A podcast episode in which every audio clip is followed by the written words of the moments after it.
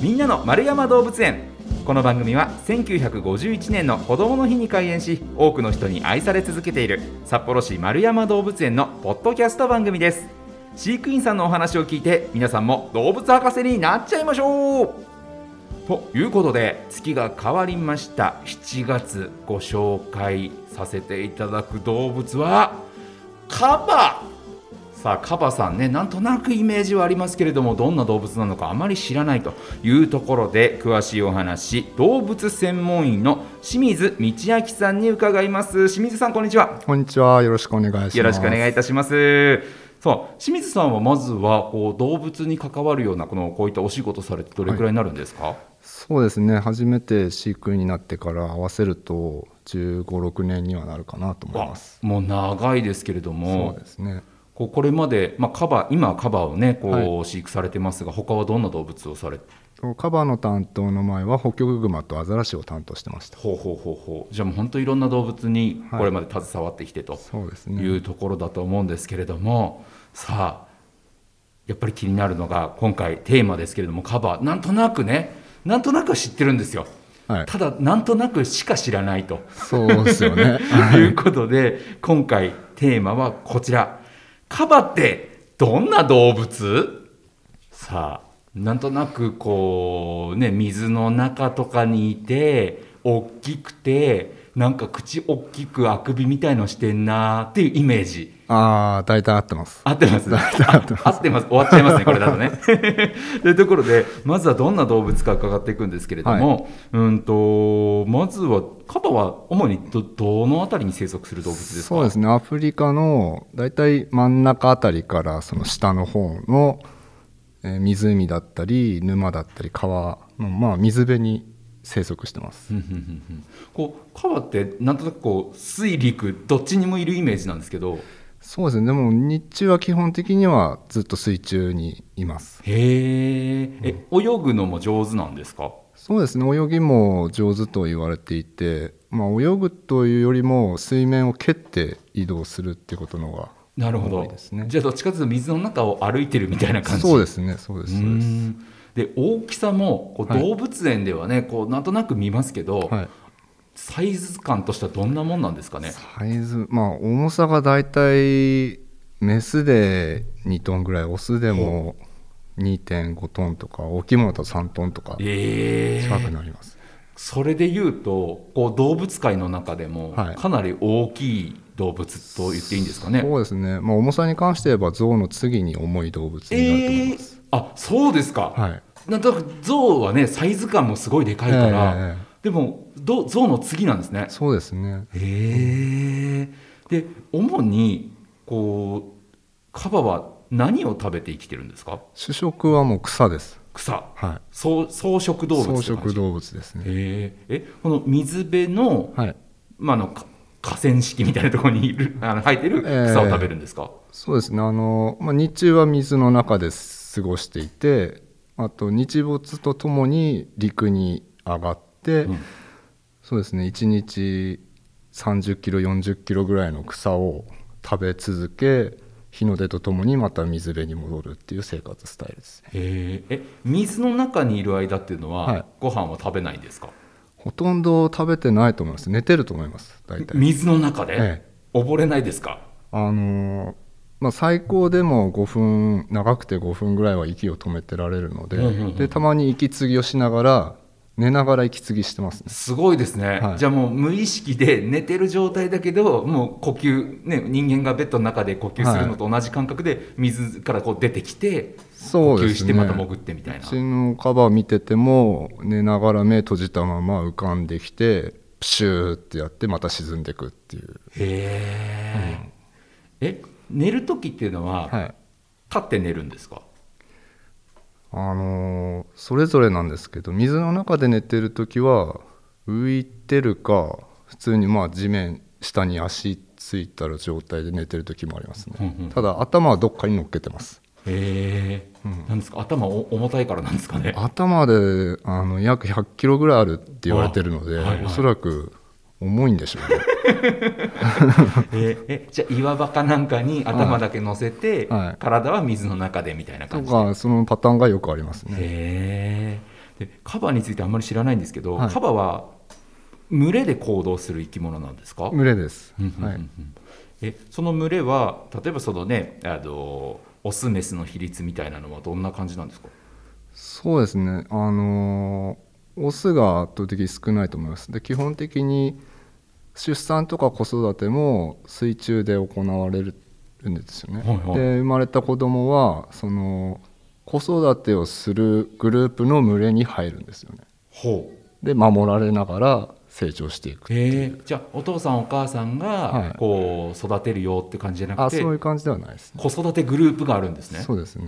へえ。じゃあ本当にもういろんないろんなカバの子供たちがこうそのグループの中で育てられるよみたいな。そうですね。へえ。あとあのー口をね、はい。こう大きく開けてるイメージ。なんとかイラストとかもなんかはい。そういうイメージなんですけど、あれは何ですかあくびをしてるんですか？あれは、まあ、あくびの時もあれば基本的に口を開けて犬歯を見せるっていうのが威嚇である場合が多いですよね、攻撃的な姿勢の時。えええカバってなんとなく、はいもう勝手なイメージですよ、はい。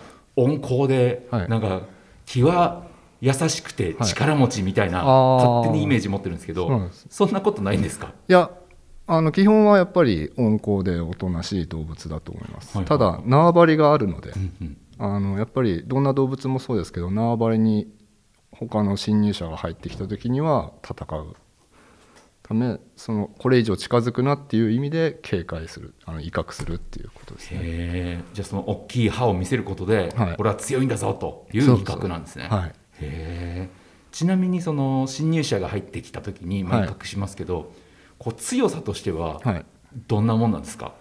強さ戦闘能力というか。じゃあどうなんですかね。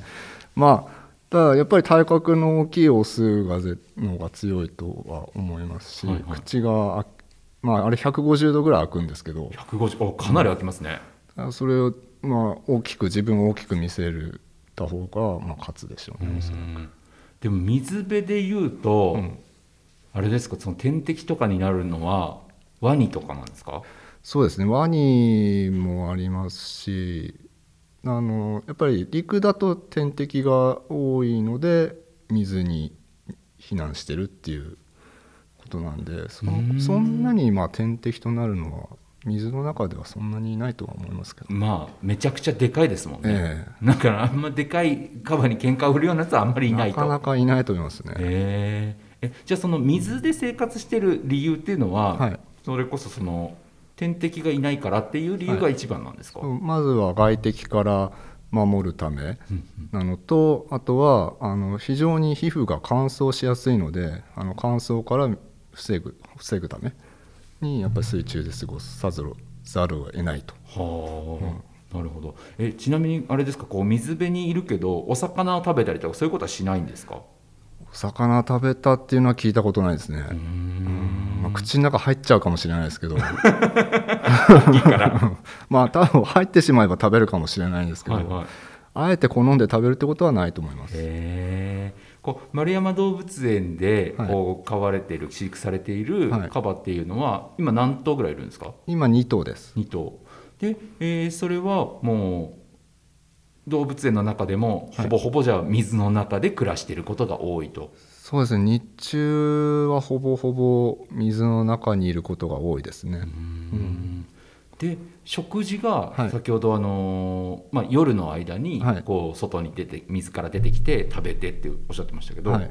食事はそんなあれなんですか？短い期間でいいんですか？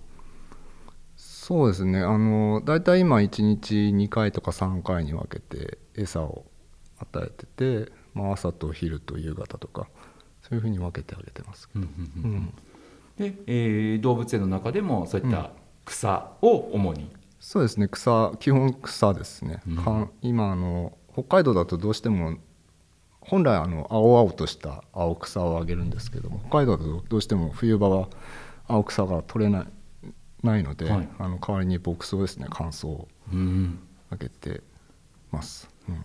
またアフリカの方にはい。こう本来生息しているカバですけど、はい。北海道で暮らす分には大丈夫なもんなんですか？あのーやっぱり冬場の乾燥が厳しいですね。なので冬場はもう本当外に出すのは掃除の時だけの短時間、はい。えー気温より乾燥なんですね。乾燥に弱いですね本当に。あの冬場本当に掃除で30分ぐらいちょっと外に出して何もしないと帰ってきた時にはもう体がひび割れていてえひどい時は出血しちゃう時もあるので、なので、まあ、乾燥対策をしっかりしないといけないっていう。えなるほど、もうそのあたりのねちょっとあの体が非常にデリケートだよ、繊細だよというお話はね、また来週詳しく伺いたいなとは思いますけれども、でまたあの特徴的なのがあの大きな歯じゃないですか、はいあの歯っていうのはもうあのずっと生まれた時から生えてて、はい。生え変わらないんですか？あのいやどうなんでしょうね。生え変わらないんじゃないですかね。剣士はあの一生伸び続けると言われてますね。伸び続ける、は。い。えで口を開けるとよく見えるんですけど奥歯は臼歯がびっしり上下ともに並んでるんですよ、ーはいはい。うん、なんで剣士だけは伸び続ける。うーん。伸び続けるとなんかどんどんどんどん伸びていくと口閉まらなくならないんですか？そうなんですあの野生のやつだとあの土掘ったりもし、ね、いろんな動きをするのであの自然に多分歯が削れていくとは思うんですよ、はいはいはだから飼育下だとなかなかそう削れることが少ないですよねどうしても。なのであの我々の方で鉄のヤスリでたまに削ってます。いええ調節して。それはあれですか？その動物園開園時間内にそういうのが行われたりするんですか？基本、まあ、動物の良きタイミングでやるので、はい。あのタイミングが合えばやってるって感じですね、えー。じゃあ運良かったらそういった姿を見ることができるかもしれないですか、そうですね。はい、えーえ ヤスリってどんなサイズなんですか？どのぐらいでしょう？30センチか40センチぐらいの、はい本当鉄のごっついガリガリするヤスリ。本来何用なんですかねそあれ何用なんでしょうね。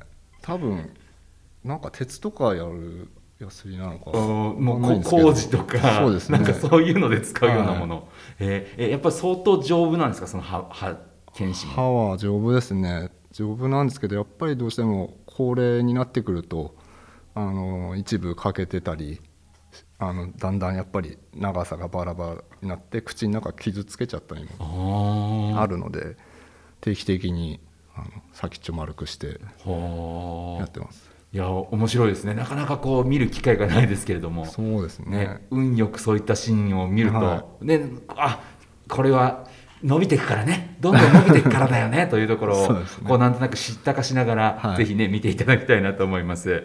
さあそんな今日はカバについてね、えーまずどんな動物というところで概要をお話しいただきました、えー札幌丸山動物園のね、えーカバについてはまた来週も詳しくお話伺っていきたいと思います丸山動物園のホームページでは日々の動物の様子やイベント情報も紹介していますのでぜひそちらもチェックしてみてください。ということでこのお時間は、えーカバについて動物専門員清水道明さんにお話伺いました。清水さんありがとうございました。ありがとうございました。